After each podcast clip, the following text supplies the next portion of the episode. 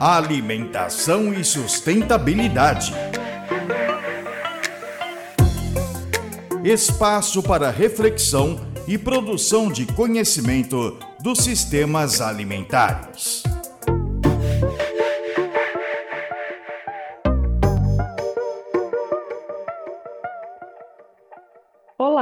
Eu sou Nadine Marques e hoje vou conversar sobre alimentos ultraprocessados com a Giovana Calisto, do Núcleo de Pesquisas Epidemiológicas em Nutrição e Saúde da Faculdade de Saúde Pública da USP.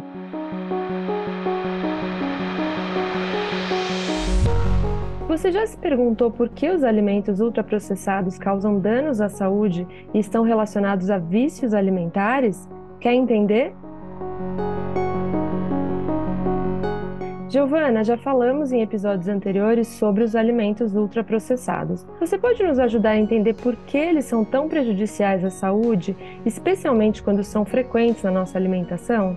Pois é, Nadine, na realidade, vários mecanismos explicam por que alimentos ultraprocessados são tão prejudiciais à saúde. O mais clássico e bem estabelecido na, na ciência refere-se ao perfil nutricional desses alimentos. Então, estudos realizados em vários países mostram que quanto maior a quantidade de ultraprocessados na dieta, maior será a ingestão do que chamamos de nutrientes críticos, que são aqueles associados com o desenvolvimento de doenças crônicas, como obesidade, diabetes, pressão alta, entre outras. O sódio, a gordura saturada e o açúcar são alguns desses nutrientes. Além disso, estudos mostram a associação entre o consumo desses alimentos com o aumento do consumo de aditivos alimentares, ingestão de moléculas plásticas, aumento da ingestão energética, aumento da resposta glicêmica, redução da sociedade, entre outros. E a exposição frequente a esses fatores é bastante prejudicial à saúde.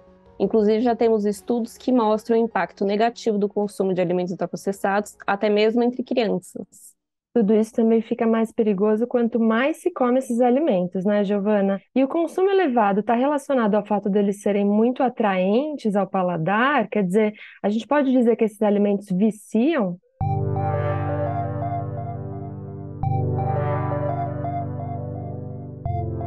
Sim, o sabor extremamente forte é um dos fatores que explica o alto consumo desses alimentos. E sim, de certo modo, a gente pode dizer que eles são viciantes, né, Dini? Quando os alimentos são submetidos a altos graus de processamento, eles vão perdendo suas características originais e alterando sua composição nutricional. Encontramos nos alimentos ultraprocessados, simultaneamente, algo que não encontramos em alimentos que vemos na natureza: o alto conteúdo de açúcar e de gordura saturada, o que já torna ele super palatável.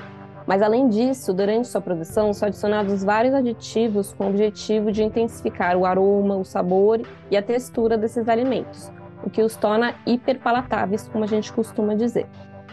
É, vou te dar um exemplo. Então, quando a gente abre um pacote de bolacha numa sala, o cheiro ele vai se espalhar pelo ambiente e quando você comer, você vai sentir uma textura super crocante, um sabor super intenso e você acaba comendo o pacote inteiro de uma vez. Giovana, agradeço muito pelos seus esclarecimentos.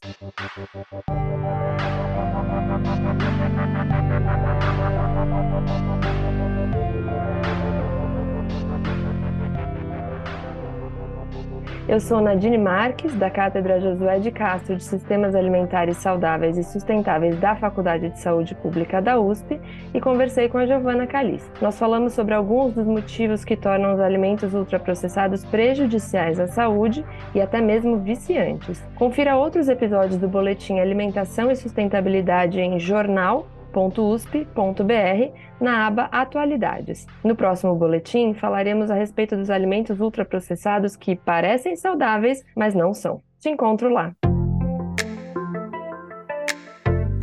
Alimentação e sustentabilidade. Espaço para reflexão e produção de conhecimento dos sistemas alimentares.